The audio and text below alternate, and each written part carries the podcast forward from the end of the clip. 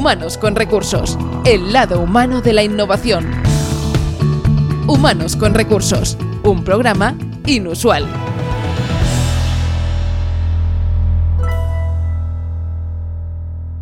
Bienvenidos a Humanos con Recursos, un podcast, como bien sabéis, inusual, donde aprenderéis todo sobre el liderazgo innovador con nuestros invitados y, como no, junto al que es el inusual por excelencia. Pero Rosales, ¿cómo estás? Muy bien, muchas gracias. Buenos días, ¿cómo estás? Pues encantados de nuevo de, tener una charla hoy con una invitada de excepción, con quien tenemos unas ganas tremendas de, de hablar, de aprender de ella, de su trayectoria, de todos esos proyectos en los que está, pues ahora mismo Em, metida. Eh, la verdad es que es una de esas profesionales a tener en cuenta. Siempre, por eso está siempre metida en los mejores proyectos. Y hoy, pues por eso queremos hablar con, Elena Torras, que en nada le damos la bienvenida.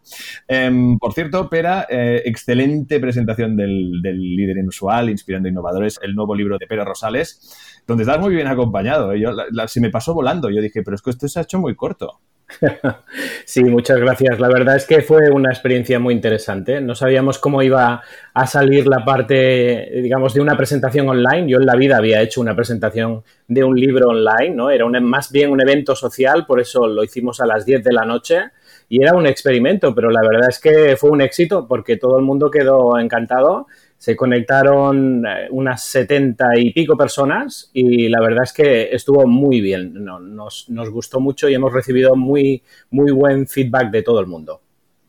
Claro, con Víctor Amela, Arancha Ruiz, bueno, tenéis ahí un personal extraordinario que además, además, evidentemente, de tener la oportunidad de, leer tu libro, de, dar su feedback, en el que obviamente pues nos volvió a invitar a todo el mundo a leer este extraordinario libro, que por cierto tenéis un capítulo, aprovechamos por hacer el enlace del líder inusual inspirando innovadores, como decíamos, este nuevo libro de Pera Rosales, donde hablamos en un capítulo especial dentro de este mismo podcast en humanosconrecursos.hr. Ahí encontráis el capítulo que junto a Pera Rosales pues hablamos de este libro cuando estaba nada, aún no se había, no, estaba ni, ni, publicado, ¿no? Pues mira, ahora ya ha salido a la luz, ya lo podemos compartir con todos vosotros. Y además, como decías, esta, esta, excelente participación, donde dentro de estas setenta y pico personas que estaban ahí eh, viviendo el, el, que era la, presentación en público del líder inusual, por decirlo de alguna forma, estaba también Elena Torres, porque yo recuerdo estábamos en LinkedIn pues anunciando que estábamos ahí, estábamos siguiendo esta presentación y Elena Torres, como no, dijo, yo también, aquí estoy. Elena Torres, ¿cómo estás? Buenos días, muchas gracias. Pues sí, sí, yo eh, encantada de estar con vosotros y la verdad es que me encantó estar en este evento social de la presentación del libro de Pera, que ya tengo ganas de leerlo. Y nada, estoy esperando ir a comprarlo para empezar porque realmente me cautivó la presentación, lo que se dijo y realmente ese líder inusual, como se dijo en la presentación, debería ser el líder usual. Pero ahí estamos. Muchas gracias.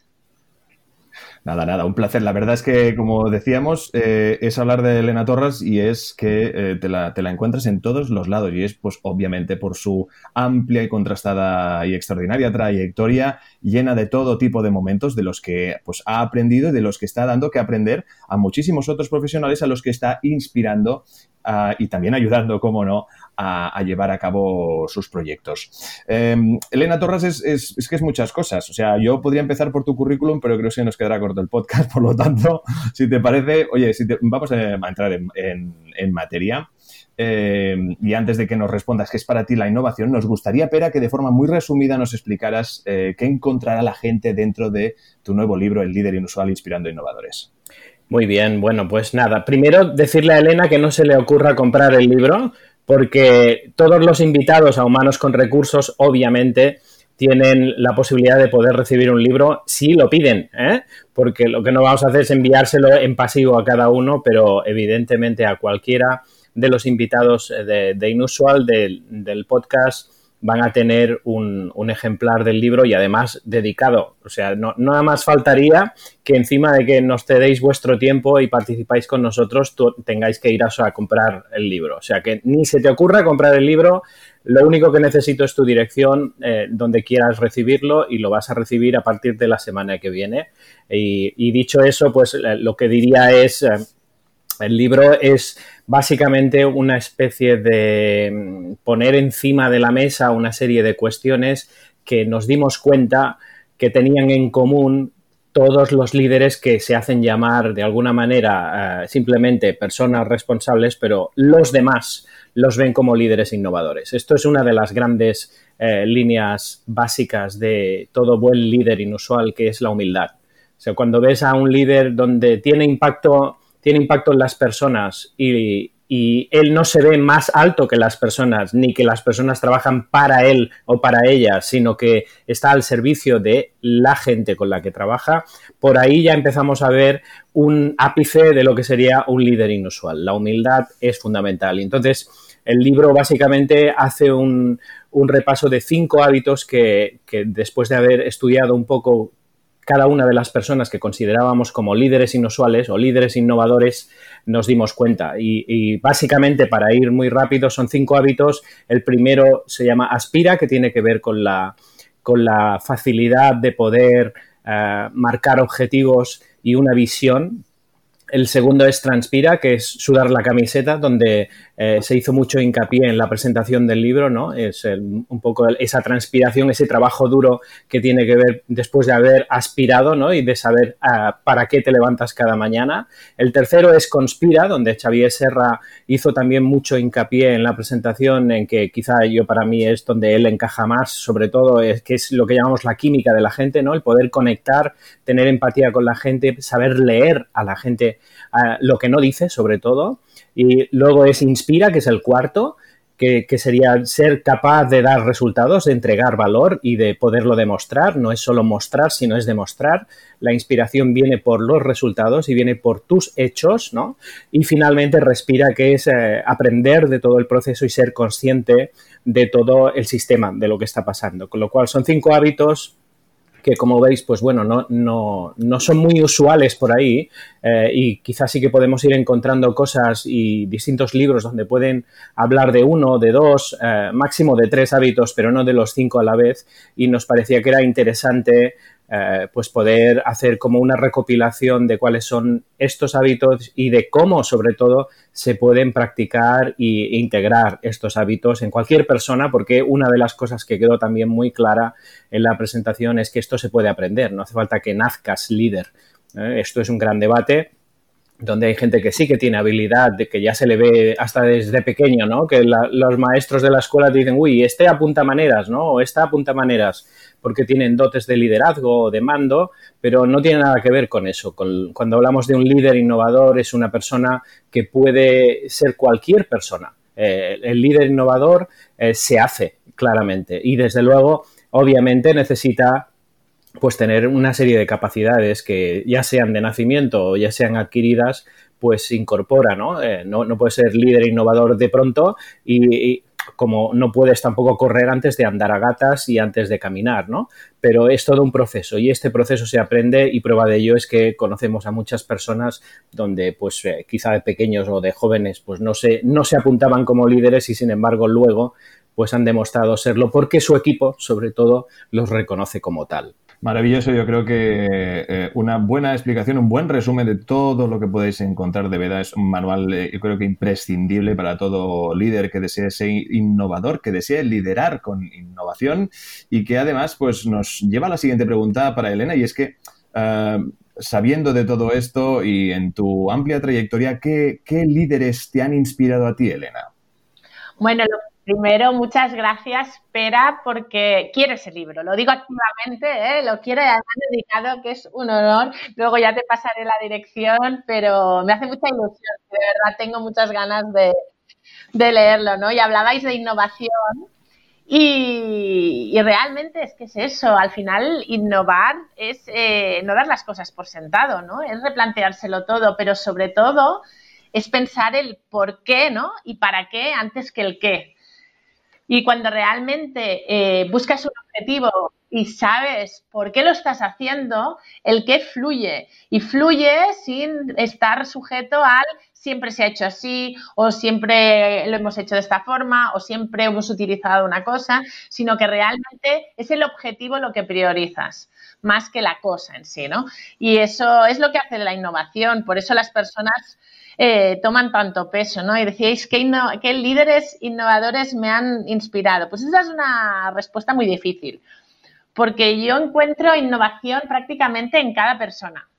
Y la verdad es que cuando no, soy una persona de, grandes eh, ídolos, porque realmente a mí quien me inspira y de quien aprendo es de la gente que me rodea. Y si nos fijamos en los detalles de cada persona que tenemos alrededor, vemos que cada uno innova en determinadas cosas, ¿no? Y si aprendemos ese trocito de cada uno, realmente estamos absorbiendo muchísimo conocimiento e inspiración. Así que a mí, a mí quien me inspira y quien me hace innovar es la gente que tengo alrededor.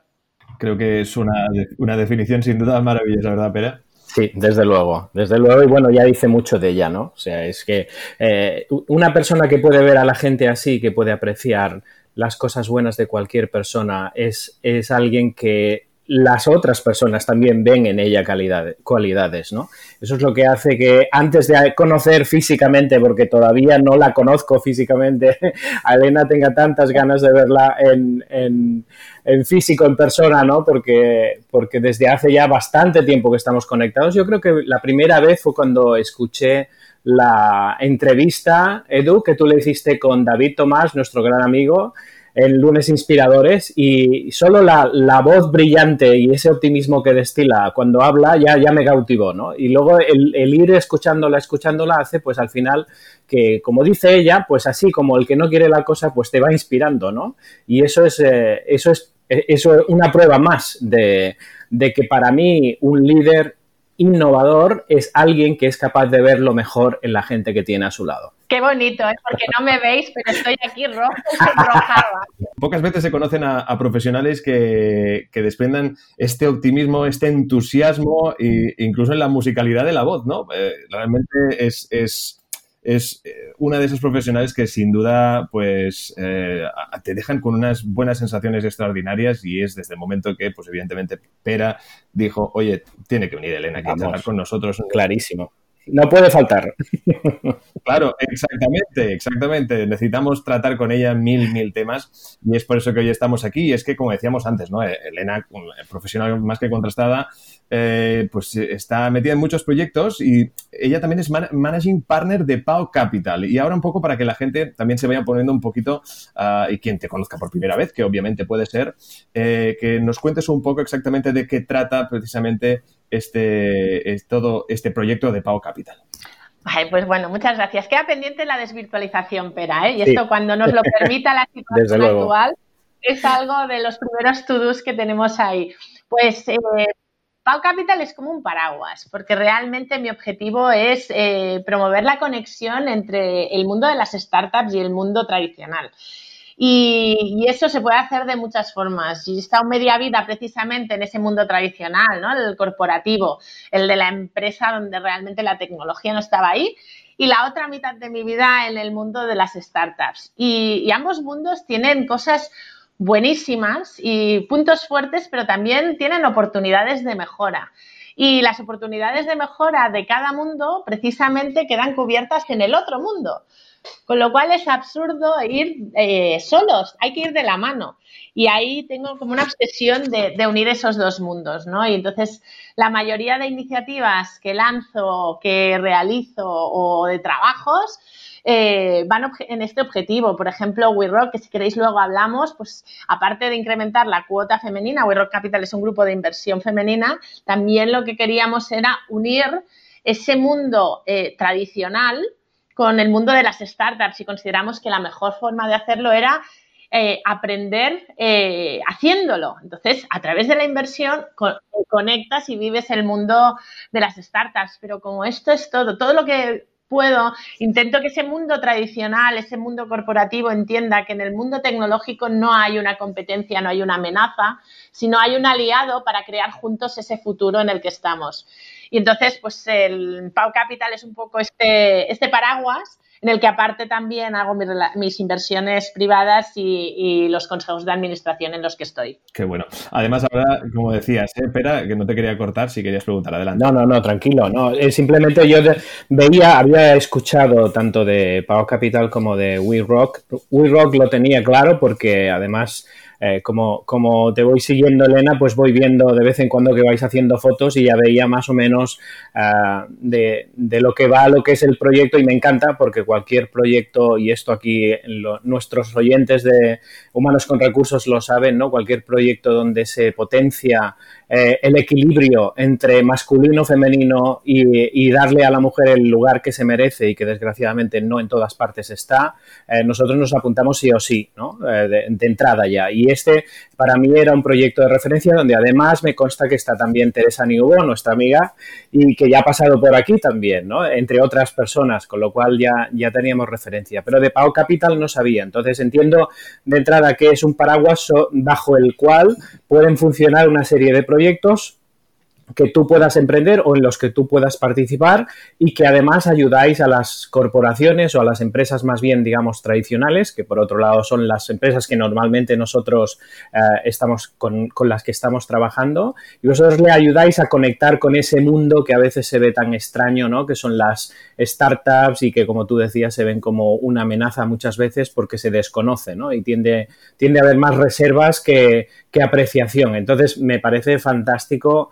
Eh, este, este proyecto que pueda acercar estos dos mundos y, como tú decías, eh, pues ayudar a los, a los elefantes a pensar como empresas ágiles, ¿no? Y, también darle también conciencia y darle estabilidad a esas startups que muchas veces les falta un poco de poner los pies en el suelo y ver el mercado y tener esa visión de cliente a largo plazo, ¿no? Entonces, ¿cuál, cuál sería, de alguna manera, Elena, el proyecto que, que te gustaría destacar eh, de Pau Capital que puedas eh, poner como un ejemplo de que se está consiguiendo ese acercamiento. ¿Puedes comentarnos algo de eso? Pues eh, no puedo decir el nombre, pero por ejemplo, uno de los proyectos en lo que he estado, me ha gustado mucho que al, cuando hemos acabado, porque tuvimos pues nuestro, nuestros momentos intensos, ¿no? Y cuando hemos acabado me dijeron, es que nos has hecho ver que la innovación puede ser divertida y nos has sacado de nuestra, de nuestra zona de confort sin que nos diéramos cuenta, pasándonoslo bien. Y para mí eso fue el mejor regalo, ¿no? Porque el salir de esa zona de confort no tiene que ser algo incómodo, sino que te puedes divertir en el camino y cuando te diviertes lo integras de una forma mucho más intensa. Entonces sí que es verdad que pues no puedo decir el, el nombre del cliente, pero este es uno. Después hay otro que quiere reinventar su sector, que tampoco puedo decirlo, pero no sé, son estos que realmente tienen unos retos y que dicen, pero no tengo ni idea de por dónde empezar y me da miedo. Y aparte todos llevamos 20 años haciendo lo mismo de la misma forma. Y cuando empiezas poquito a poquito y ves que es un proceso divertido, que se abren los ojos y que es emocionante, eh, pues todo fluye. ¿No? Y aparte de eso, pues lanzando un par de proyectos más que tampoco de momento están under the radar y, y yo creo que a final de año igual ya, ya, estarán visibles. Digo, entonces entiendo que lo que hacéis es cambiar el miedo por la ilusión, ¿no? Exacto, exacto. Oye, qué bien definido, me voy a quedar con esa frase. Me ha encantado. Me alegro, me alegro. Bueno, nosotros nos encontramos donde es esto del miedo, ¿no? O el temor, si quieres, ¿no? Que a veces suena un poquito más como más asumible, ¿no? Como si fuera un miedo pequeño, pero en el fondo es miedo igual el temor es lo que reina más en, eh, bueno, esa prudencia, si quieres, que está antes del temor, ¿no? En, en, las empresas muy conservadoras, porque además las han vivido de todos los colores y entonces, pues hay un principio de prudencia que es muy sano, pero que muchas veces tiende a hacerse demasiado grande cuando se convierte en miedo y en temor en explorar cosas eh, un poco con la idea aquella de, bueno, oye, pero si tampoco estamos tan mal, no hace falta meterse en camisas de once varas, ¿no? Y esa, precisamente, es esa actitud la que frena toda la innovación, porque además eso se, eso se comunica y se contagia en la cultura de la compañía. Y entonces, con una empresa donde se vive la exploración con miedo, por tanto no se explora, sino que simplemente se vigila, pues es, es un entorno, digamos, eh, que está abonado para tener un día problemas más grandes que los que tiene en ese momento de tener el temor, ¿no? Porque si tienes miedo a explorar lo que hay a tu alrededor, ¿qué pasa si lo que hay a tu alrededor puede atentar contra tu propia eh, sostenibilidad, ¿no? Tu, propio, tu propio futuro inmediato o, a medio plazo vale más aunque te cueste, pues poderlo explorar y poderte poner tú en eh, jugar para ganar y no jugar para no perder, porque si no, esa, esa parte, digamos, de ilusión no la tienes nunca, que por otro lado es lo que hace que la gente vaya a trabajar más contenta y aporte lo mejor de sí misma, ¿no? Sin duda, y aparte hay que tener en cuenta una cosa, que ahora la innovación ya no es una opción. No, claro. Es que si no innovas, no vas a existir de aquí a unos años. Eso es. Eso es. Porque realmente lo de que viene el lobo, que viene el lobo, quizá la situación que acabamos de vivir, todo el confinamiento y todo el COVID, se ha vislumbrado que realmente no es que viene el lobo, es que el lobo está aquí y hay otra manera de hacer las cosas. La tecnología no es una amenaza, es un aliado, es un medio, realmente tampoco es el fin, es simplemente una manera que nos va a ayudar pues, a conectar con esas personas de una forma más ágil, más rápido, ayudar a que nuestros empleados puedan tomar decisiones sin esperar siempre nuestra, ¿no? nuestra decisión, que no sea jerárquico, que sea todo más redárquico. Es decir, que ya no es una opción. Entonces, si realmente aún hay empresas que se están frenando y dicen, no es que no queremos probar porque siempre nos ha ido bien, el siempre nos ha ido bien ya no sirve hoy en día, porque es que realmente la velocidad con la que están cambiando las cosas eh, ya no nos permite saber que hace 20 años funcionábamos bien y hemos llegado hasta aquí. Porque ahora al final estamos realmente, eh, parece que todo sea igual, pero en realidad todo es profundamente diferente. Por ejemplo, y, este es un ejemplo muy claro y muy sencillo, ¿no? Eh, el tema de el mayor, ¿no? La, mayor capacidad de habitaciones turísticas en el mundo no la tiene una cadena de hoteles. La tiene Airbnb, que no tiene ninguna propiedad. Con lo cual es lo mismo, porque en el fondo podemos viajar, podemos ir a dormir, pero es profundamente diferente. Entonces, esos cambios que están arraigando en la sociedad y que como individuos los hemos asumido, porque si miramos nuestro móvil, si miramos nuestro día a día, hemos aceptado esa innovación, la hemos incorporado a nuestro día a día, todos, o, prácticamente todas y de todas las edades. Cuando esto se traslada a las empresas, no han incorporado esta innovación con la misma facilidad que lo han hecho a nivel individual. y ahí estamos en ese punto que tenemos que decir, bueno, pero es que si ya en tu vida del día a día lo has hecho, la empresa lo tiene que hacer, es que si no, no existirás. Entonces, ese, por eso digo, la innovación ya no es una opción. Es, es, así. Y además yo pienso concretamente en esta situación en que hay como dos maneras de reaccionar a eso. ¿no? Una es, eh, oye, que esto como no es una opción y además ya vamos tarde, vamos, vamos, que, que vamos tarde, ¿no? Donde crea una cierta desesperación y una, un, como una huida hacia adelante de alguna manera para poder empezar a ver cosas y, tener esa sensación de ay, ay, ay, que el fuego ya ha empezado o que la tormenta se avecina, a otra actitud que va un poquito más allá de decir, oye, de momento eh, afortunadamente no nos ha venido ninguna tormenta. Es verdad que vamos tarde, pero vamos a empezar ahora a explorar en qué pasaría si. Entonces vamos a hacer nuestras propias hipótesis con la calma, eh, porque nadie se está muriendo, digamos, y empezar a, a tener la actitud, y vuelvo de nuevo a la actitud que tiene una startup, que es jugar para ganar. Es decir, ¿dónde puedo encontrar alguna cosa que me dé a mí un viento fresco que me permita que sea una oportunidad para poder eh, cobrar una amenaza, eh, perdón, cobrar una, una, oportunidad dentro de la situación y que yo pueda, eh, como empresa, darme cuenta de que si no la hubiera buscado, si no hubiera estado en ese modo exploración, probablemente eso lo habría encontrado alguien más o, o, como mínimo nosotros la habríamos ignorado y habríamos perdido una gran oportunidad de negocio. Y muchas veces nos pasan por delante oportunidades cada día, porque como tú bien dices, Elena, o sea, el, cambio es cada día constante, pero si no estamos en ese modo a ver qué encuentro hoy que me puede ayudar, y, estamos en a ver hoy qué pasa para que no eh, sigamos perdiendo y a ver qué, nos, qué marrón nos va a caer hoy o qué apuro vamos a tener hoy, sino ir un poco en jugar para ganar, eso marca la diferencia porque la propia actitud hace que la gente vea una cosa u otra. Y eso, eso también influye en que la gente vea oportunidades y las pueda contar o ve oportunidades y dice, uy, esto estaría muy bien, pero aquí es imposible. Que eso nos lo hemos encontrado muchas veces, ¿no?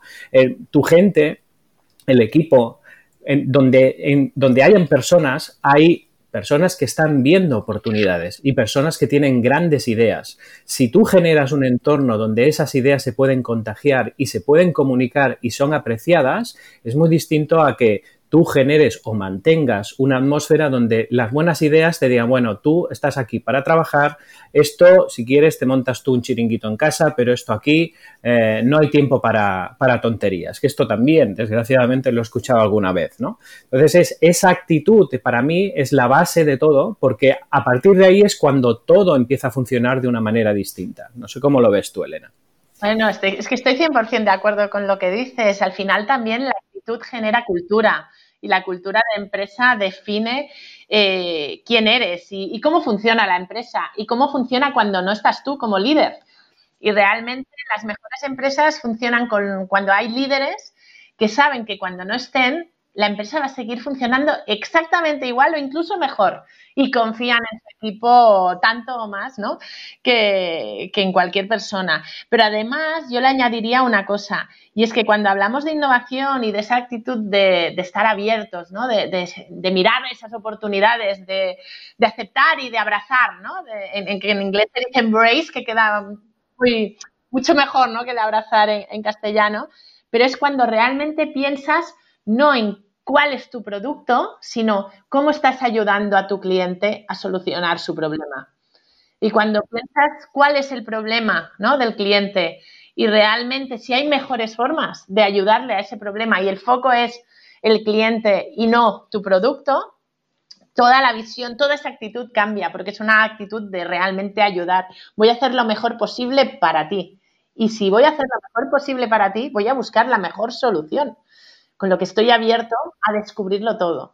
Y, realmente es que volvemos a lo que estabas diciendo tú, es la actitud, es que la actitud define absolutamente todo. Sí. Esta parte de customer centricity o de, cultura centrada en el cliente es algo muy bueno que traigas porque hay, no hay en empresa que no se diga. Desde hecho, eh, incluso desde que apareció el CRM, que ya a mí me suena ya hasta antiguo, ¿no? A pesar de que hay muy poca gente que lo use de verdad y que le saque todo el provecho, ¿no? Todavía hay hay esa cultura de que el problema no es del cliente, sino que es nuestro problema. Y la gente tiende a venir, por ejemplo, a los workshops con esa visión, pero no porque, no porque quieran hacerlo así, sino porque está impregnada en la propia cultura. O sea, normalmente el problema es el de la empresa y tenemos que resolver el problema de la empresa. Por ejemplo, no vendemos lo suficiente o de esto están bajando las ventas y, nos llega hasta ahí. La, cultura nos llega hasta ahí. Y todos los problemas están para solucionar los problemas, digamos, de puertas adentro. Cuando lo que tú, lo que tú dices es lo que hace que la gente efectivamente se ponga con esa actitud de exploración, porque ya no está solo mirando del castillo de puertas adentro, sino que está mirando hacia afuera para explorar, porque en realidad el problema no lo tienen ellos, el problema lo tiene el cliente y en el momento en que resolvemos el problema del cliente es cuando el cliente decide que somos nosotros su aliado, porque es la única manera de poder tener al cliente. Hoy en día ah, he visto también mucho esa cultura, digamos, antigua, ¿no? De, artillería, ¿no? Es decir, de tratar al cliente como un target, ¿no? O como un público objetivo, como si tratara de eh, un entorno guerrillero donde lo que tengo que hacer es apuntar, dirigir mi comunicación y dirigir mi estrategia hacia una población determinada de clientes y entonces voy a conseguir eh, lo que quiero, cuando en realidad no es así, es el, es el cliente el que al final se convierte en alguien que te encuentra a ti. O sea, tú no puedes empujar lo que serían tus soluciones, tienes que esperar a que sea el cliente el que venga a pedirlas. Obviamente tienes que estar ahí cuando te necesite y necesitas obviamente la comunicación y necesitas obviamente definir qué tipo de cliente es el que va a necesitarte, pero esto es muy distinto a hacer una cultura push donde lo que estás haciendo es disparar. En realidad lo que necesitas es atraer y es una cultura pull o inbound, donde es el cliente el que te encuentra por las comunicaciones y viene para ti porque tú estás resolviendo su problema y no el tuyo, ¿no? Tal cual, no, no vendemos, nos compran. Eso es, eso es. Fantástico. Bueno, eh, da, da gusto, da gusto eh, hablar con alguien donde dices, bueno, ¿y dónde, cuándo vamos a debatir? Porque es que estamos, porque estamos tan de acuerdo que eh, resulta incluso facilón, ¿no? O sea, pasar de ser muy agradable encontrar un tipo de, algún tipo de ápice donde podamos, eh, digamos, eh, matizar las cosas, ¿no? El otro día cuando hablábamos por LinkedIn de Elena, si recuerdas, encontramos uno, ¿no? Que era muy interesante, el debate de que hay muchísima gente donde donde ese debate yo lo he escuchado muchas veces, ¿no? El, cuando se habla de transformación digital, ¿no? Y metemos el digital en todas partes, porque en realidad es como una etiqueta donde eh, significa muchas cosas, pero hay como, como mínimo dos maneras de verlo, ¿no? Donde la tecnología al final es la gran clave, ¿no? De que como es digital y es transformación, pues ya está, nuestra, nuestra tabla de salvación, ¿no? A la otra parte que era la que matizábamos y, y donde tú me demostrabas que obviamente lo que querías decir era lo mismo, nuevamente lo mismo que, yo quería decir, ¿no? Que lo importante no es lo digital, a pesar de que hablemos de digital, lo importante es la cultura. Eh, de las personas en un contexto donde lo digital está creciendo, ¿no? Pero a mí me parece interesante que la gente vea que efectivamente eh, lo digital es simplemente una herramienta, porque muchas veces la gente, especialmente los que todavía no, han, no se han metido con ello, oyen hablar de transformación digital y en realidad piensan que digitalizándolo todo y poniendo sistemas y poniendo gente que sabe mucho de programación y de tecnología, van a resolver los problemas, cuando en realidad los problemas, eh, y volvemos a la pregunta anterior, ¿no? Los resuelves cuando estás resolviendo los problemas del cliente, ¿no? 100%. Y aparte, cuando hablábamos de esto, ¿no? En LinkedIn, al final, porque decíamos liderazgo digital, transformación digital, cuando en realidad yo creo que se ha hecho para poder poner los hashtags y ser trending topics y, estos temas, pero realmente en ambos casos sería liderazgo en la era digital y transformación en la era digital. Como dices tú, la digital es un medio. Está, es que a veces tú, cuando empiezas a analizar los problemas de los clientes, la tecnología entra al final de todo y hay un montón de transformaciones con una mentalidad abierta que se pueden hacer donde la tecnología tiene un peso muy bajo. Va a tener un peso porque son medios, son, son las, las utilities ¿no? que utilizamos, pero realmente no son el centro. Y en cambio es cuando se piensa que es el centro, a ver, ¿qué voy a hacer? Voy a hacer una página web. Tener una página web no es hacer una transformación digital. Hacer un CRM no es hacer una transformación digital. Si no empiezas a analizar cuál es el valor que estás aportando, cómo vas a llegar, y por eso es transformación en la era digital. Y yo creo que ese, en la era no queda también en el hashtag, pero realmente define lo que estamos viviendo, ¿no? Sí, Sí, porque además eh, muchas veces eh, las empresas empiezan por la parte digital, que es como un poco más tangible, ¿no? Decir, bueno, vamos a poner ahora un nuevo sistema de lo que sea eh, y, acabamos con lo que sea. O el departamento de sistemas ha encontrado que con el Big Data podemos ver no sé qué, no sé cuántos y empezamos, nos agarramos ahí como un clavo ardiendo, como si fuera la tecnología la, la gran solución, pero la gente tiende a ser escéptica de ese nuevo sistema porque ellos ya llevan muchos más años uh, intentando resolver ese problema y ahora un nuevo cacharrito no me va a resolver a mí el tema y yo lo sé, lo que pasa es que eh, los de arriba lo han puesto aquí, yo esto lo he visto, ¿eh? o sea, un poco ese, ese escepticismo y esa resistencia a las nuevas cosas porque en realidad no hemos explicado bien para qué sirve eso, sino que simplemente es algo nuevo y ahora esto va a ser la gran esperanza cuando yo sé que esto no, no va a resolver nada. Y ese yo sé que no va a resolver nada tiende a ser pues una resistencia que dura un cierto tiempo, a que a veces incluso se cobra más de un puesto de trabajo porque hay gente que no aborda o no abraza ese, ese cambio, pero igualmente resolvemos esa parte táctica, pero si la esencia no la hemos, eh, no la hemos resuelto y no la hemos repensado, seguimos teniendo el problema ahí por mucha tecnología que pongamos, por mucha formación que digamos, etcétera, etcétera. Y ahí, en, esta parte, digamos, de formación, quiero hacer otro, otro enfoque ahí, porque para mí, no sé, Elena, tú cómo lo ves, pero yo me encuentro en muchos casos donde ah, hacemos el cambio, sea lo que sea, y esperamos que la gente se adapte de alguna manera a la situación, se explica, esto sí, se comunica y se explica, en algún caso se hace algún curso de cómo funciona la herramienta, pero en raras veces, por lo menos en mi experiencia, se forma a la gente o se hace un, se dedica un espacio a la gente para que comprenda la esencia de por qué se hace. O sea, se, la formación que se da es como muy funcional, muy utilitarista y se queda ahí también nuevamente en la tecnología, que es lo que cambia, cuando en realidad lo que cambia es la esencia. Y muy pocas veces se conecta esa esencia que estamos hablando ahora aquí con los nuevos sistemas, con lo cual la gente aprende un nuevo sistema pero sigue con el eh, mindset antiguo.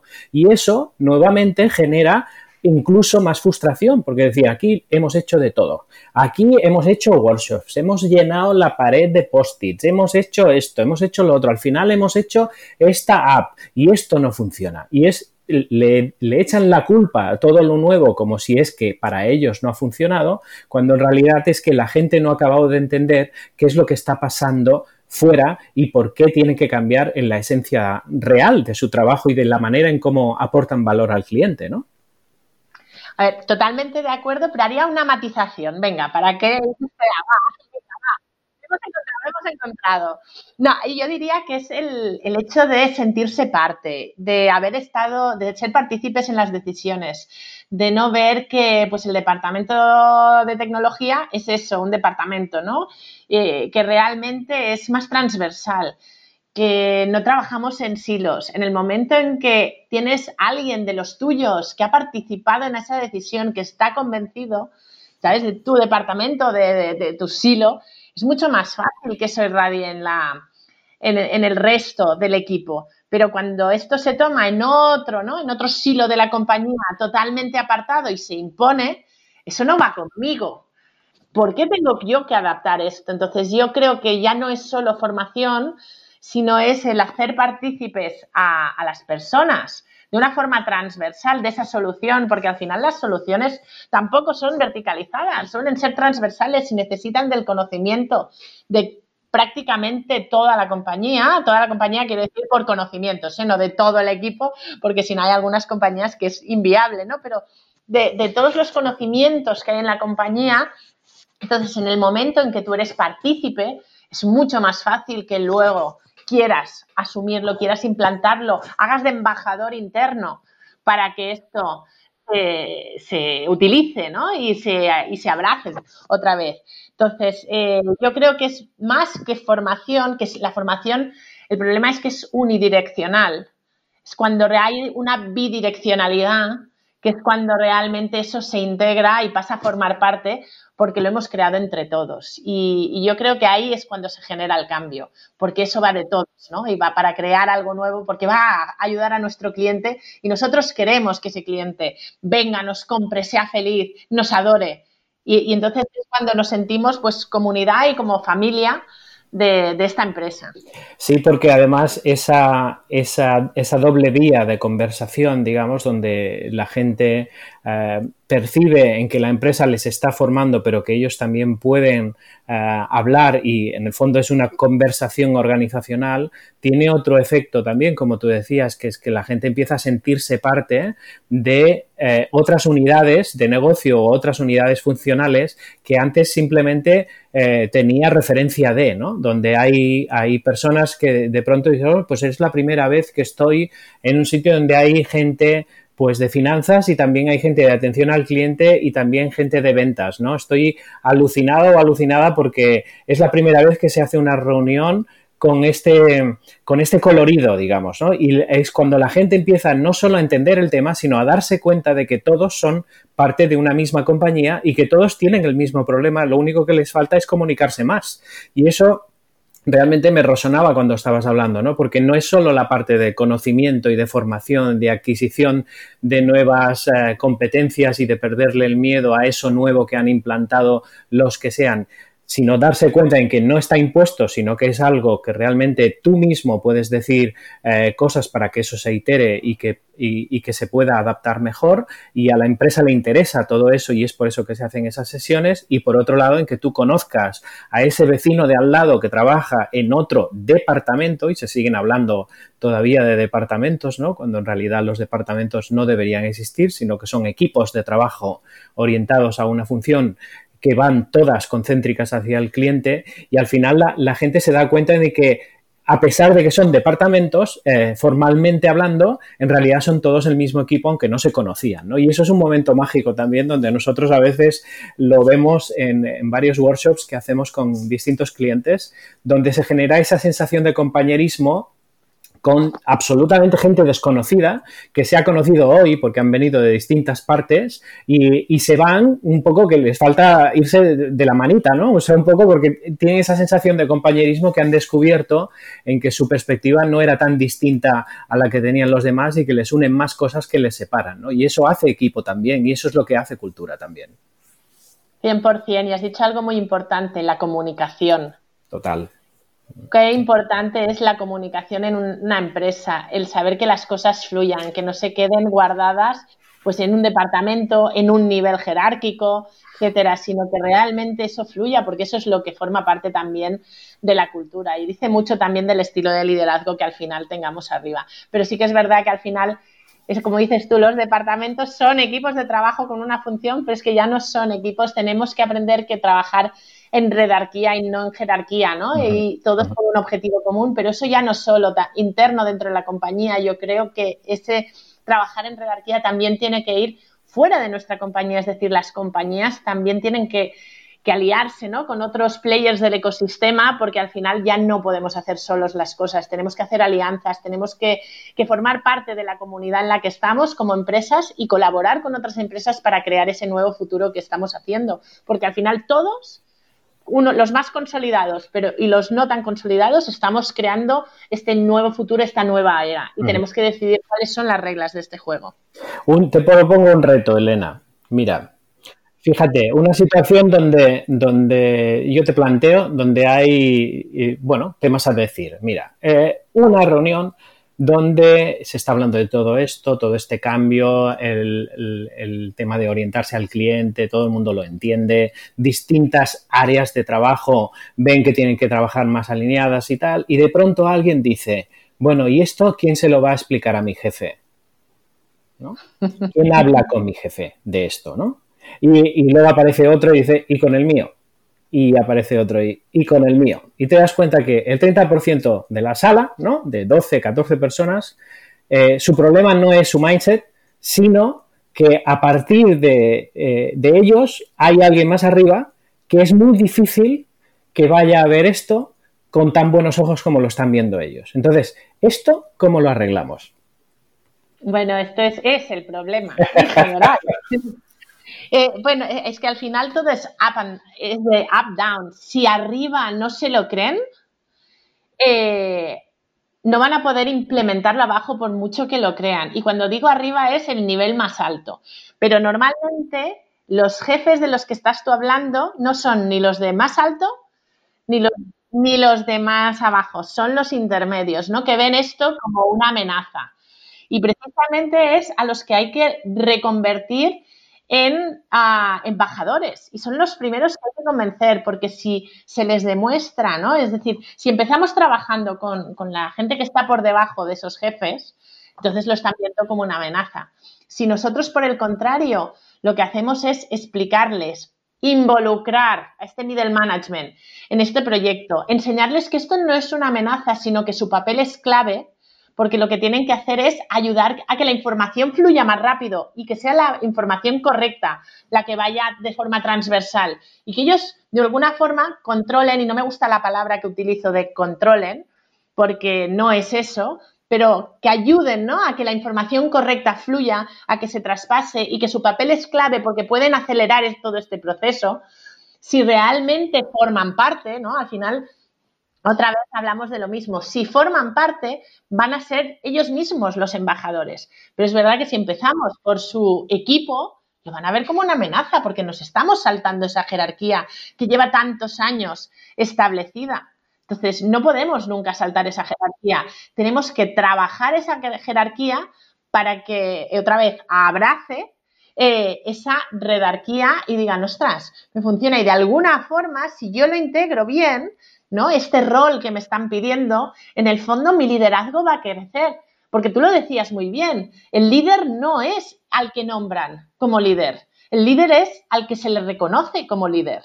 Y ahí hay una oportunidad. y hay una oportunidad enorme. Entonces ahí lo han de ver como eso. Y yo creo que es viable, lo único que el proceso se ha de hacer eh, muy bien y, está demostrado que funciona y que no, pero eso sí, no es de un día para otro, requiere su tiempo eh, porque al final es un cambio cultural y los cambios culturales no pasan de la noche a la mañana, pero al contrario, es una oportunidad para este middle management. Lo que se ha de hacer es que vean que existe esa oportunidad y que no es una amenaza. Total, yo te cambio el controlar por el confiar y entonces ya quedaría, quedaría redondo, ¿no? quedaría redondo.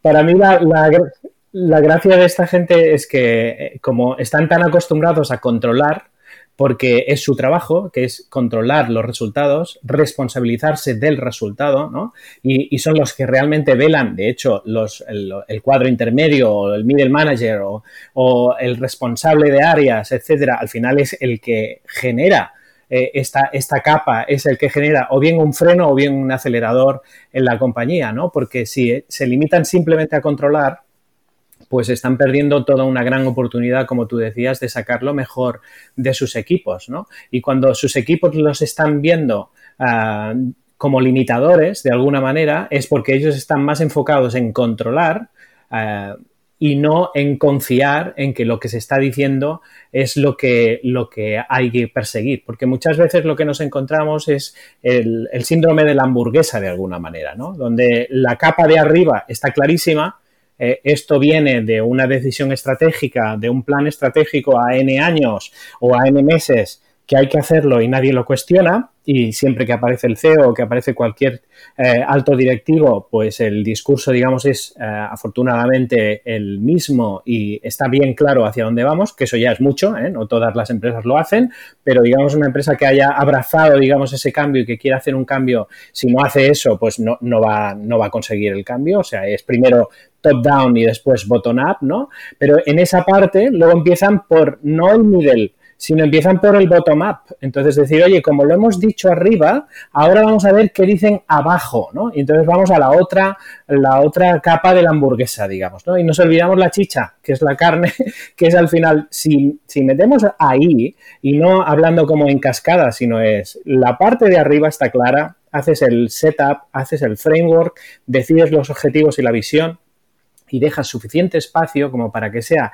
la hamburguesa la que decida esto cómo se va a hacer. O sea, arriba decides el qué, por qué y para qué. Y en medio decides el cómo. Y abajo eso impregna en el cómo también. Entonces, al final, en nuestra, en, nuestra visión, por lo menos ha sido algo que hemos, que hemos eh, podido aprender. Cuando una empresa es lo suficientemente valiente como para pedir a sus cuadros medios no solo que controlen y que, sí, y que eviten que la cosa se desmadre, eh, porque eso incluso incluye en decir, pues vas a la reunión o no vas a la reunión, que en, determinados momentos nos lo hemos encontrado, ¿no? Esta persona no puede venir a la reunión porque está muy liada cerrando no sé qué o no sé cuánto, que no es un imprevisto, sino simplemente un cambio de prioridad en su jefe, ¿no? Pues si en lugar de hacer eso y de hacer limitadores y de, y de controladores, le pasamos la, el protagonismo a esos cuadros medios, decir, oye, el cómo ya me dirás tú, pero ya tienes claro hacia dónde vamos y te lo hemos explicado bien y vosotros tenéis que hablar entre vosotros, cuadros medios, para decirnos cómo y también incorporar a vuestros equipos, eso es un todo al final ya no hablamos de, capas, sino lo que estamos hablando es de que cada uno hace lo que tiene que hacer y así es como funciona un equipo. Cuando todo el mundo se da cuenta en cuál es el valor que tiene que aportar y cuál es el rol que tiene que aportar en cada uno, porque si no lo haces tú, no lo va a hacer nadie. Entonces, por mucho que la dirección le pase el micrófono a los de abajo diciendo qué ideas se te ocurren para mejorar este servicio o este producto o qué nuevo producto podríamos sacar, si esto no se lo piden a tu jefe y tu jefe está de acuerdo en hacer eso, pues entonces si no, tu jefe cada vez que te vayas a un workshop, pues va a verlo como que es o una pérdida de tiempo o que esto no toca ahora, sino que tendríamos primero que resolver lo otro. Y eso es lo que provoca más lentitud. Al final acaba haciéndose igual, pero más lentitud en los cambios y en los, los cambios de cultura, digamos, hacia un futuro eh, a explorar, ¿no? Eso es nuestra, nuestra percepción del tema. Sin duda. ¿eh? Y lo que no hay que olvidar en todo este proceso es la transversalidad. No olvidemos que no los podemos dejar en silos, sino que los tenemos que involucrar de una forma transversal. pero totalmente de acuerdo. Al final es cuando haces partícipe a la gente, cuando les empoderas, ellos responden, porque al final tú te sientes mucho mejor eh, como persona y más realizado, primero, cuando sabes a qué contribuyes, por qué contribuyes y que además contribuyes y se te tiene en cuenta. Entonces, esto es imprescindible y, esto ayuda a que se trabaje en equipo y no en jerarquía, que realmente lo de la jerarquía es pues del siglo pasado. Es que este tipo de estructuras se inventaron en el siglo pasado con unas necesidades muy diferentes para fabricar en producción de forma escalable, sin innovación, y lo que importaba ahí era la eficiencia en productividad, haciendo exactamente siempre lo mismo. Pero el tiempo que estamos viviendo ya no hacemos siempre lo mismo. La improvisación, ¿no? Forma parte de, nuestro día a día y en muchas empresas hay que tomar decisiones de una forma muy ágil que no permiten el retraso en esa toma de decisiones. Entonces, ¿quién las va a tomar? ¿El, el que está súper up o la va a tomar el middle management o incluso gente que está más por debajo. Pues probablemente los demás por debajo porque la han de tomar de forma inmediata. Entonces, para que tomen ellos unas decisiones en las que nosotros confiamos, tenemos que saber que tienen muy claro a dónde vamos, cómo vamos y que confiamos en esas decisiones porque, se, porque son parte de una compañía y de un objetivo mayor. Y eso va a hacer que ellos tomen las mejores decisiones para ese objetivo mayor. Entonces, es todo. Por eso al final todo radica en las personas porque no en la tecnología, porque al final lo último está en, las personas, la última decisión. Sí. Yo, he visto alguna vez eh, personas que estaban preocupadas porque decían que se iban a quedar sin despacho, por ejemplo, ¿no? Porque ahora ya se sabe que, claro, la redarquía y bueno, que las organizaciones son más planas, etcétera, pero venían de un pasado o de un presente para ellos donde su despacho tiene los metros que tiene y la papelera que tiene porque eso dice que tiene una altura organizacional determinada ¿no? y que viene su valía de alguna manera o, su reputación tiene que ver más en si tiene plaza de parking o si tiene una mesa de un tipo o si está orientada las vistas hacia un lado del edificio o el otro y entonces claro cuando leemos esos síntomas en algunas organizaciones donde la gente está preocupada porque le van a dejar sin, despacho, pues entonces ahí es donde nos damos cuenta que el trabajo es mucho más profundo, ¿no? Porque tenemos que empezar porque se den cuenta de que esto no va de despachos, sino que va de personas y que lo que tienes que hacer es conseguir que, que la gente que tienes trabajando contigo sean capaces de verte como un ayudador que está al servicio de y que tú estás ahí para poder eh, confiar en los demás y poder hacer crecer a los demás. Si tú lo que estás ahí es para para demostrar a los demás que tú has llegado y los demás no, pues eso por muchos cambios que se hagan y muchas reuniones y muchos workshops va a servir de bien poquito, ¿no? Bueno, porque al final es eso, ¿no? El, el despacho es un tema de estatus y qué personas tienen miedo a perder su estatus o su despacho? Pues aquellos que tienen inseguridad en su liderazgo, que saben que ese liderazgo no lo han, ah, o sea, que no lo tienen en su equipo, lo tienen por el título y no es un liderazgo implícito, porque si lo tienes implícito te da igual donde te sientes, como si no tienes mesa porque sabes que te van a seguir respetando y van a seguir eh, escogiendo ¿no? tu liderazgo y pidiéndote esa referencia. Entonces, al final es un trabajo muy personal de esa persona que en, en el que la empresa puede ayudar a consolidar, pero que realmente es del individuo. Y el problema es cuando hay muchos individuos en una empresa con este tipo de problema, ¿no? De inseguridad, de dónde estoy y hacia dónde voy, porque son los que van a frenar ese cambio y esa manera ágil de trabajar. Entonces, al final vemos que volvemos otra vez a las personas. Exacto. Todo a las personas. Todo va ahí. O sea que, Edu, ya ves que podemos estar así como hasta esta tarde, ¿no? y, la respuesta es siempre la misma y siempre va a ser la misma. La clave son las personas. Por eso hablamos de humanos con recursos. Eh, ¿Qué cambio tienes que hacer, eh, Elena? ¿Qué cambio crees tú que tienen que hacer las áreas, ya no digo departamentos, sino las áreas de recursos humanos, aquellas que todavía no tienen ese peso estratégico que todos sabemos que tienen que tener? ¿Cuál es el gran reto de las áreas, cómo hace el responsable de un área de personas eh, para tener más peso en una empresa donde lo importante son las personas, porque paradójicamente eso es lo que eh, además empieza a pasar más, que los, los que están responsabilizándose de personas tienen muy poco protagonismo en ese proyecto de cambio que ha empezado pues por una parte estratégica y que se está pasando a los cuadros medios y que está yendo hacia abajo, pero que no le hemos preguntado a las áreas de personas realmente cómo lo harían ellos. En muchas, en muchas ocasiones porque esas propias áreas de personas son las que juegan para no perder. Entonces, ¿eso cómo se arregla? Bueno, eso es el gran reto ¿no? que tenemos ahora. De hecho, eh, no sé quién lo decía, ahora no lo recuerdo, pero que decía, bueno, pues siempre hemos visto que quien llega a CEO, pues igual venía de marketing, de finanzas, ¿no? El gran cambio es cuando empecemos a ver al director de recursos humanos pueda convertirse en CEO de una empresa. Entonces, aún yo creo que no hemos llegado ahí. En las startups sí que lo integramos esto porque el Chief People Officer, ¿no?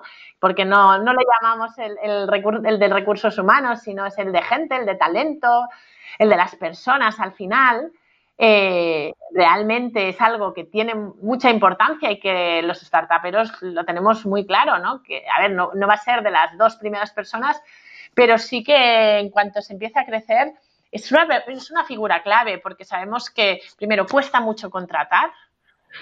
Queremos que las personas que contratemos pues formen parte, se sientan parte de este objetivo, es decir, formen, tengan una cultura alineada y crezcan con nosotros, no tengamos una rotación alta. Pero es que este objetivo debería ser mmm, para todas las empresas del mundo, sean nuevas, antiguas o no.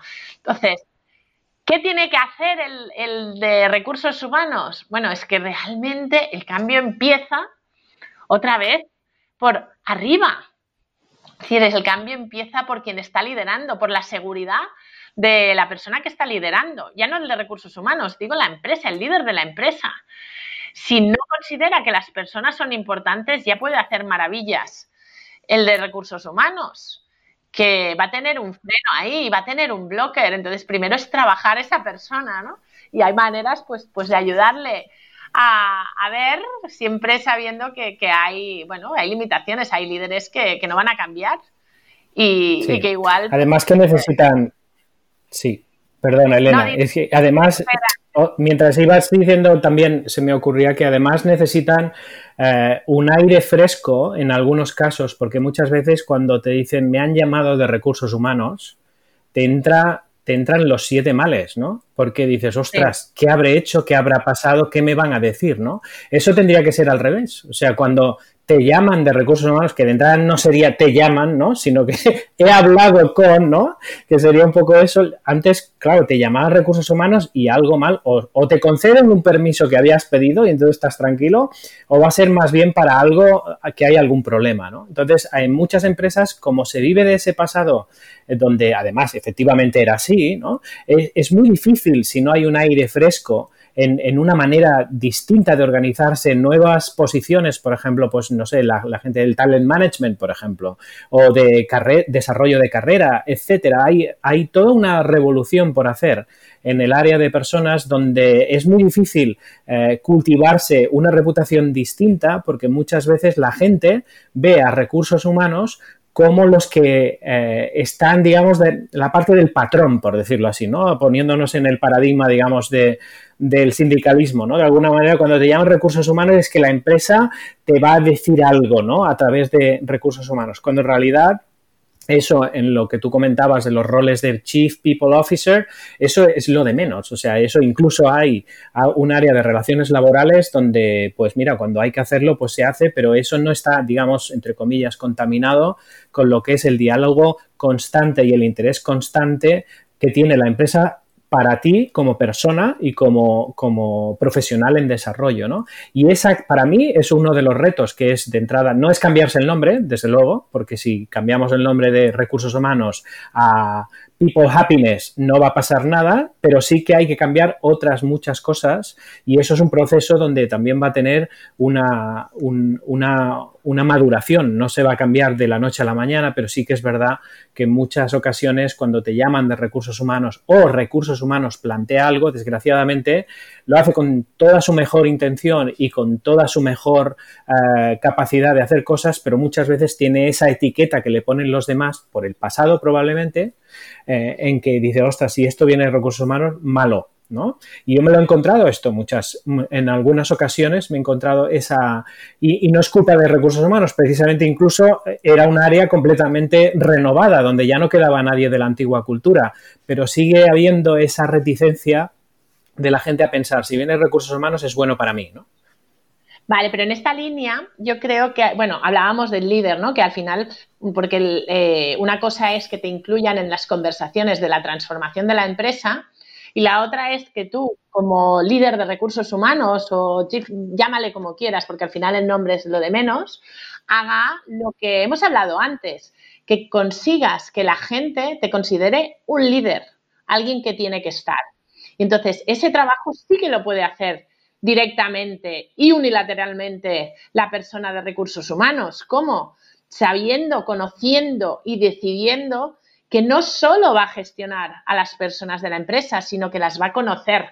Se va a interesar por ir más allá, dónde encajan mejor y seguir haciendo propuestas, pero que esas personas al final van a acabar viendo el liderazgo de esta persona, de esta persona de recursos humanos. ¿Por qué? Porque va a ver que está buscando cuál es el mejor encaje para esa persona en la compañía, cómo le puede ayudar a sacar lo mejor de sí mismo, cómo aporta ideas. Y al final a veces el liderazgo se consigue también cuando tienes a toda la base considerándote la persona referente.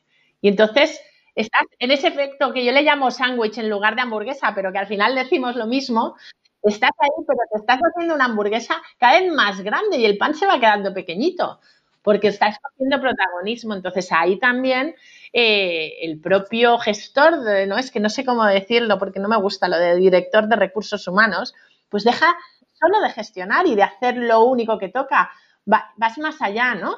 Al final yo, había una frase que ahora hace mucho que no uso, a ver si la digo bien, que decía, si trabajas por lo que te pagan, siempre te pagarán por lo que trabajas.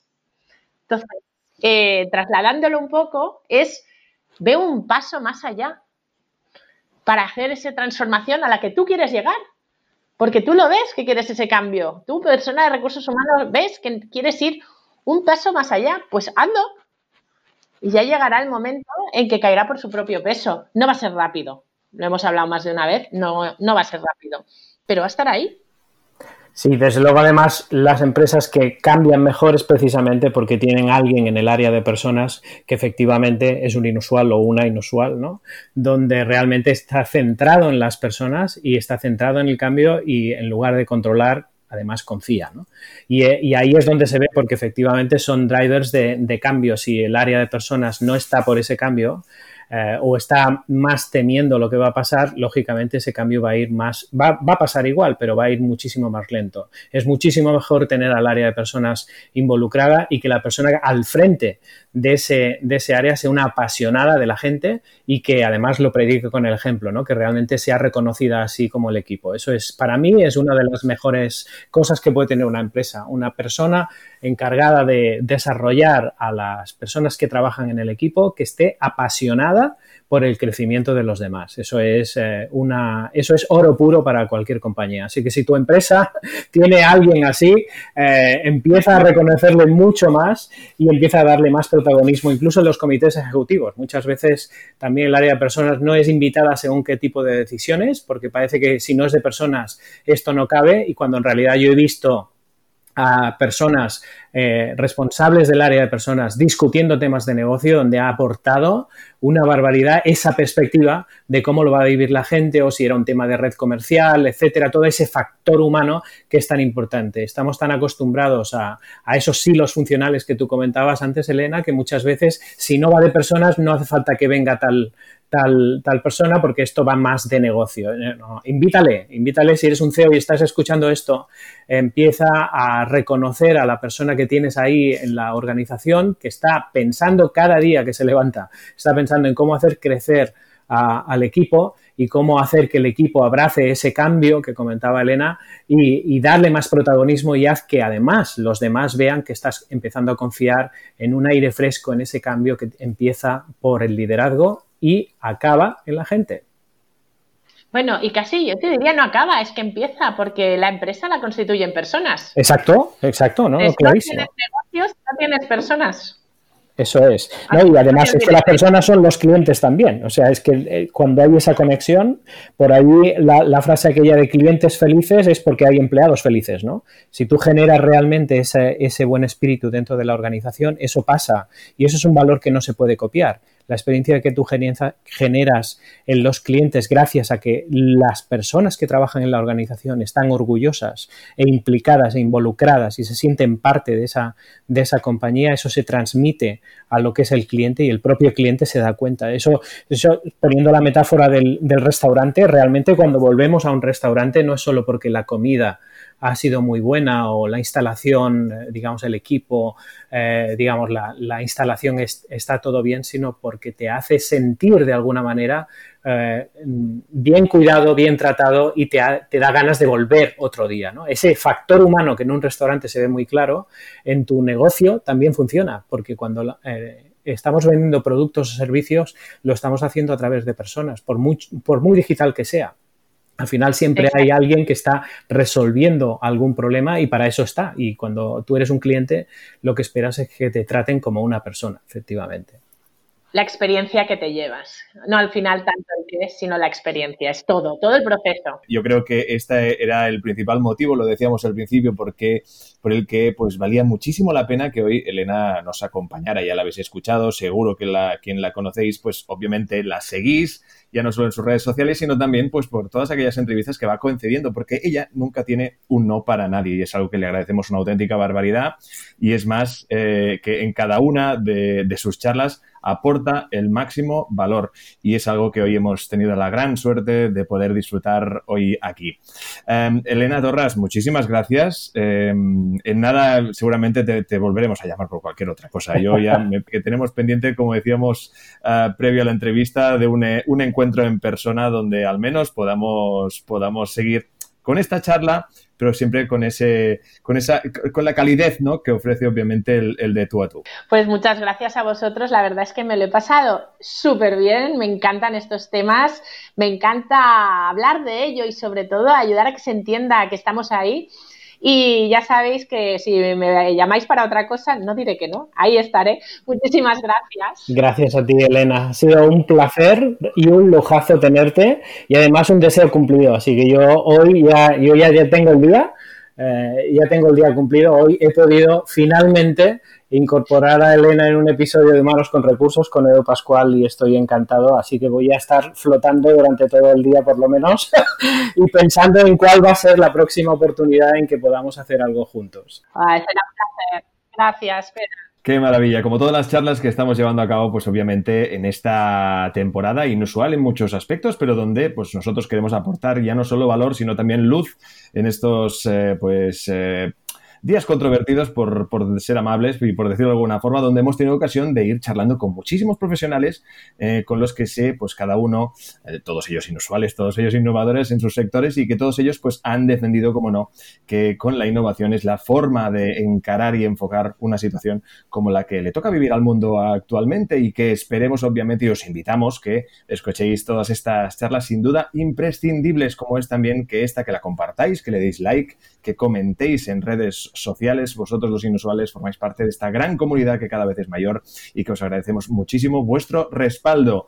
Gracias a todos. Esto es Humanos con Recursos determinados momentos nos lo hemos encontrado, ¿no? Esta persona no puede venir a la reunión porque está muy liada cerrando no sé qué o no sé cuánto, que no es un imprevisto, sino simplemente un cambio de prioridad en su jefe, ¿no? Pues si en lugar de hacer eso y de hacer limitadores y de, y de controladores, le pasamos la, el protagonismo a esos cuadros medios, decir, oye, el cómo ya me dirás tú, pero ya tienes claro hacia dónde vamos y te lo hemos explicado bien y vosotros tenéis que hablar entre vosotros, cuadros medios, para decirnos cómo y también incorporar a vuestros equipos, eso es un todo al final ya no hablamos de, capas, sino lo que estamos hablando es de que cada uno hace lo que tiene que hacer y así es como funciona un equipo. Cuando todo el mundo se da cuenta en cuál es el valor que tiene que aportar y cuál es el rol que tiene que aportar en cada uno, porque si no lo haces tú, no lo va a hacer nadie. Entonces, por mucho que la dirección le pase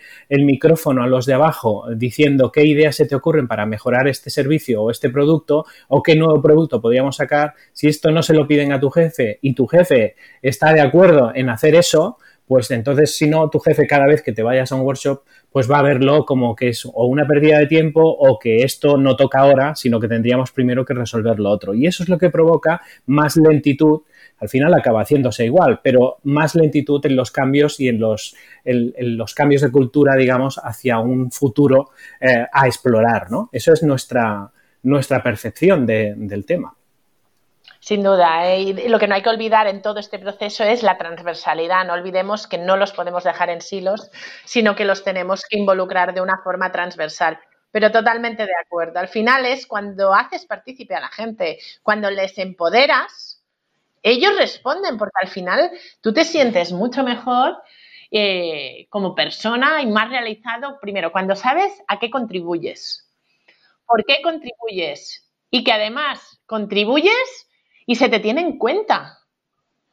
Entonces, esto es imprescindible y, esto ayuda a que se trabaje en equipo y no en jerarquía, que realmente lo de la jerarquía es pues del siglo pasado. Es que este tipo de estructuras se inventaron en el siglo pasado con unas necesidades muy diferentes para fabricar en producción de forma escalable, sin innovación, y lo que importaba ahí era la eficiencia en productividad haciendo exactamente siempre lo mismo. Pero el tiempo que estamos viviendo ya no hacemos siempre lo mismo. La improvisación, ¿no?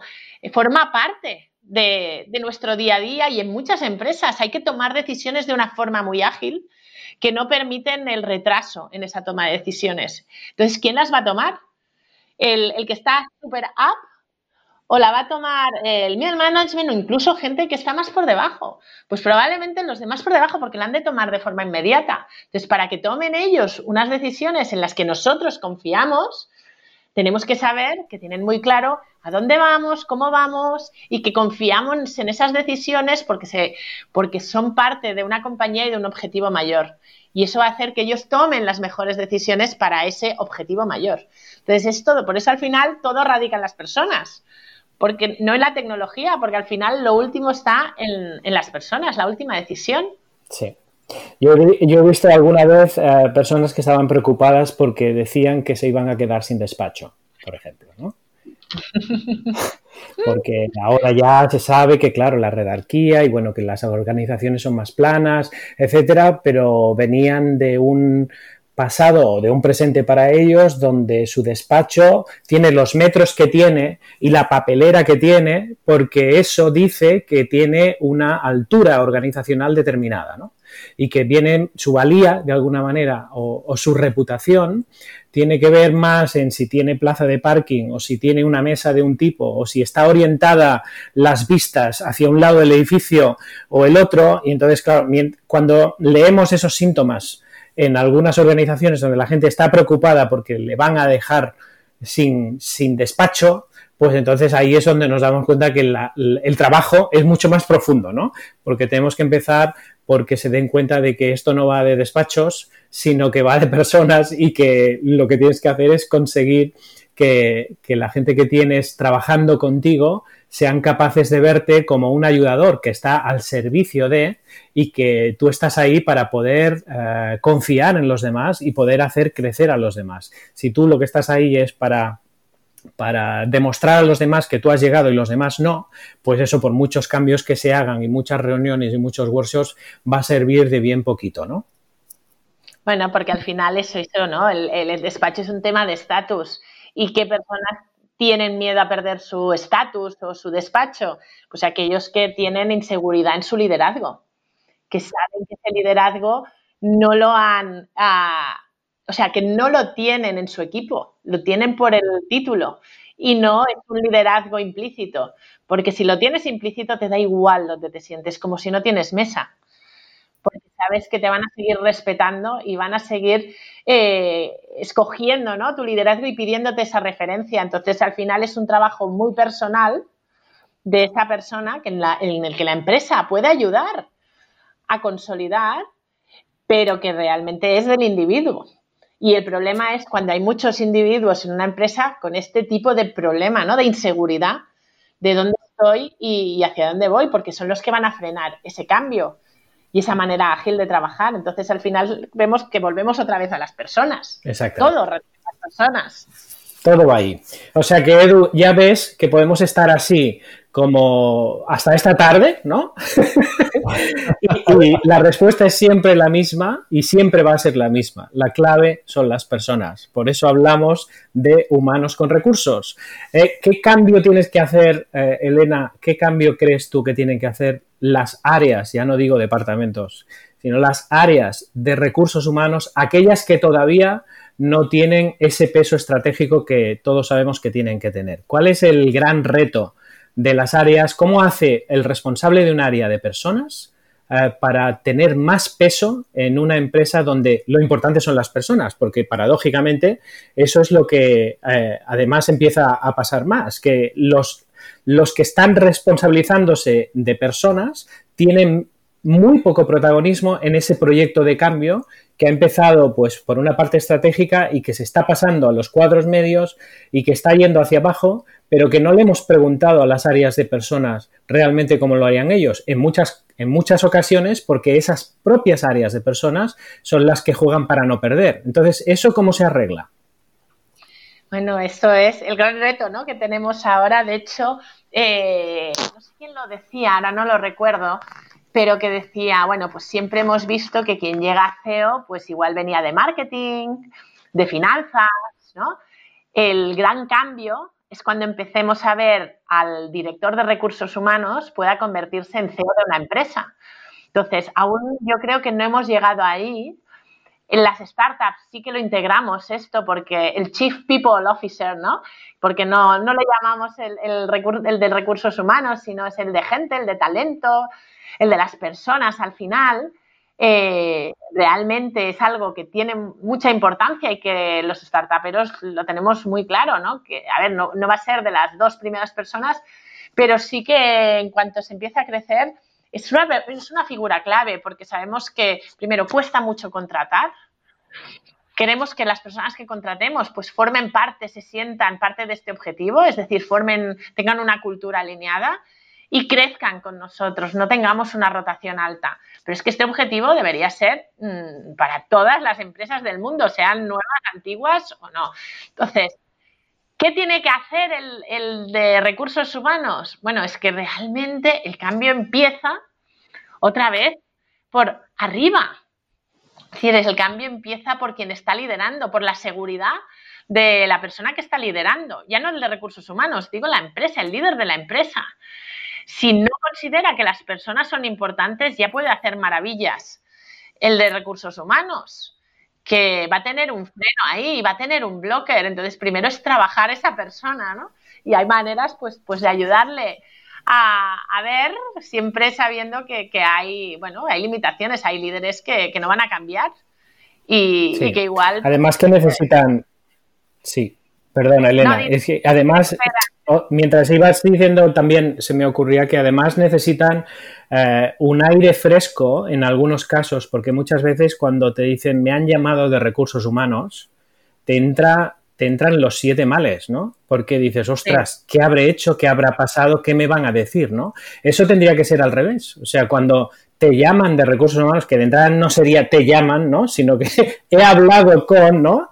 Que sería un poco eso. Antes, claro, te llamaban recursos humanos y algo mal, o, te conceden un permiso que habías pedido y entonces estás tranquilo, o va a ser más bien para algo que hay algún problema, ¿no? Entonces, en muchas empresas, como se vive de ese pasado, eh, donde además efectivamente era así, ¿no? Es, es muy difícil si no hay un aire fresco en, una manera distinta de organizarse, nuevas posiciones, por ejemplo, pues no sé, la, gente del talent management, por ejemplo, o de desarrollo de carrera, etcétera. Hay, hay toda una revolución por hacer en el área de personas donde es muy difícil eh, cultivarse una reputación distinta porque muchas veces la gente ve a recursos humanos como los que eh, están, digamos, de la parte del patrón, por decirlo así, ¿no? Poniéndonos en el paradigma, digamos, de, del sindicalismo, ¿no? De alguna manera, cuando te llaman recursos humanos es que la empresa te va a decir algo, ¿no? A través de recursos humanos, cuando en realidad eso en lo que tú comentabas de los roles del Chief People Officer,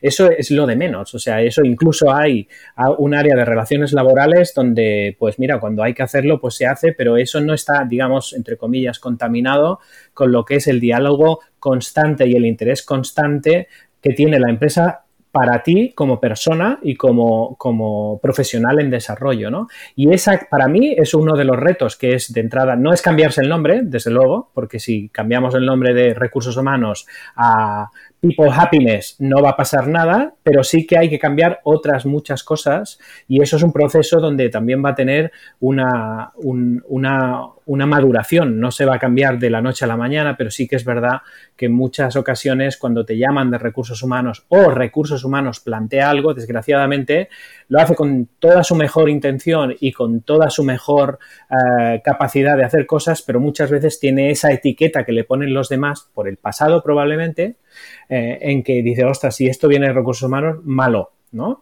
Y yo me lo he encontrado esto muchas, en algunas ocasiones me he encontrado esa, y, no es culpa de recursos humanos, precisamente incluso era un área completamente renovada, donde ya no quedaba nadie de la antigua cultura, pero sigue habiendo esa reticencia de la gente a pensar, si viene recursos humanos es bueno para mí, ¿no? Vale, pero en esta línea yo creo que, bueno, hablábamos del líder, ¿no? Que al final, porque eh, una cosa es que te incluyan en las conversaciones de la transformación de la empresa y la otra es que tú, como líder de recursos humanos o llámale como quieras, porque al final el nombre es lo de menos, haga lo que hemos hablado antes, que consigas que la gente te considere un líder, alguien que tiene que estar. Y entonces ese trabajo sí que lo puede hacer directamente y unilateralmente la persona de recursos humanos. ¿Cómo? Sabiendo, conociendo y decidiendo que no solo va a gestionar a las personas de la empresa, sino que las va a conocer. Se va a interesar por ir más allá, dónde encajan mejor y seguir haciendo propuestas, pero que esas personas al final van a acabar viendo el liderazgo de esta persona, de esta persona de recursos humanos. ¿Por qué? Porque va a ver que está buscando cuál es el mejor encaje para esa persona en la compañía, cómo le puede ayudar a sacar lo mejor de sí mismo, cómo aporta ideas. Y al final a veces el liderazgo se consigue también cuando tienes a toda la base considerándote la persona referente. Y entonces estás en ese efecto que yo le llamo sándwich en lugar de hamburguesa, pero que al final decimos lo mismo, estás ahí, pero te estás haciendo una hamburguesa cada vez más grande y el pan se va quedando pequeñito porque está escogiendo protagonismo. Entonces ahí también eh, el propio gestor, de, no es que no sé cómo decirlo porque no me gusta lo de director de recursos humanos, pues deja solo de gestionar y de hacer lo único que toca. vas más allá, ¿no? Al final yo, había una frase que ahora hace mucho que no uso, a ver si la digo bien, que decía, si trabajas por lo que te pagan, siempre te pagarán por lo que trabajas. Entonces, eh, trasladándolo un poco, es Ve un paso más allá para hacer esa transformación a la que tú quieres llegar. Porque tú lo ves que quieres ese cambio. Tú, persona de recursos humanos, ves que quieres ir un paso más allá. Pues ando. Y ya llegará el momento en que caerá por su propio peso. No va a ser rápido. Lo hemos hablado más de una vez. No, no va a ser rápido. Pero va a estar ahí. Sí, desde luego además las empresas que cambian mejor es precisamente porque tienen alguien en el área de personas que efectivamente es un inusual o una inusual, ¿no? Donde realmente está centrado en las personas y está centrado en el cambio y en lugar de controlar, además confía, ¿no? Y, ahí es donde se ve porque efectivamente son drivers de, de cambio. Si el área de personas no está por ese cambio, eh, o está más temiendo lo que va a pasar, lógicamente ese cambio va a ir más, va, va, a pasar igual, pero va a ir muchísimo más lento. Es muchísimo mejor tener al área de personas involucrada y que la persona al frente de ese, de ese área sea una apasionada de la gente y que además lo predique con el ejemplo, ¿no? que realmente sea reconocida así como el equipo. Eso es, para mí, es una de las mejores cosas que puede tener una empresa. Una persona encargada de desarrollar a las personas que trabajan en el equipo que esté apasionada por el crecimiento de los demás. Eso es, eh, una, eso es oro puro para cualquier compañía. Así que si tu empresa tiene a alguien así, eh, empieza a reconocerle mucho más y empieza a darle más protagonismo, incluso en los comités ejecutivos. Muchas veces también el área de personas no es invitada según qué tipo de decisiones, porque parece que si no es de personas esto no cabe y cuando en realidad yo he visto a personas eh, responsables del área de personas discutiendo temas de negocio donde ha aportado una barbaridad esa perspectiva de cómo lo va a vivir la gente o si era un tema de red comercial, etcétera, todo ese factor humano que es tan importante. Estamos tan acostumbrados a, a esos silos funcionales que tú comentabas antes, Elena, que muchas veces si no va de personas no hace falta que venga tal, tal, tal persona porque esto va más de negocio. Eh, invítale, invítale si eres un CEO y estás escuchando esto, empieza a reconocer a la persona que tienes ahí en la organización que está pensando cada día que se levanta, está pensando en cómo hacer crecer al equipo y cómo hacer que el equipo abrace ese cambio que comentaba Elena y, y, darle más protagonismo y haz que además los demás vean que estás empezando a confiar en un aire fresco en ese cambio que empieza por el liderazgo y acaba en la gente. Bueno, y casi yo te diría no acaba, es que empieza, porque la empresa la constituyen personas. Exacto, exacto, ¿no? Es, no tienes negocios, no tienes personas. Eso es. ¿no? Y además es que las personas son los clientes también. O sea, es que eh, cuando hay esa conexión, por ahí la, la, frase aquella de clientes felices es porque hay empleados felices, ¿no? Si tú generas realmente ese, ese buen espíritu dentro de la organización, eso pasa. Y eso es un valor que no se puede copiar la experiencia que tú generas en los clientes gracias a que las personas que trabajan en la organización están orgullosas e implicadas e involucradas y se sienten parte de esa, de esa compañía, eso se transmite a lo que es el cliente y el propio cliente se da cuenta. Eso, eso poniendo la metáfora del, del restaurante, realmente cuando volvemos a un restaurante no es solo porque la comida ha sido muy buena o la instalación, eh, digamos, el equipo, eh, digamos, la, la instalación es, está todo bien, sino porque te hace sentir de alguna manera eh, bien cuidado, bien tratado y te, da ganas de volver otro día. ¿no? Ese factor humano que en un restaurante se ve muy claro, en tu negocio también funciona, porque cuando... Estamos vendiendo productos o servicios, lo estamos haciendo a través de personas, por por muy digital que sea. Al final siempre Exacto. hay alguien que está resolviendo algún problema y para eso está. Y cuando tú eres un cliente, lo que esperas es que te traten como una persona, efectivamente.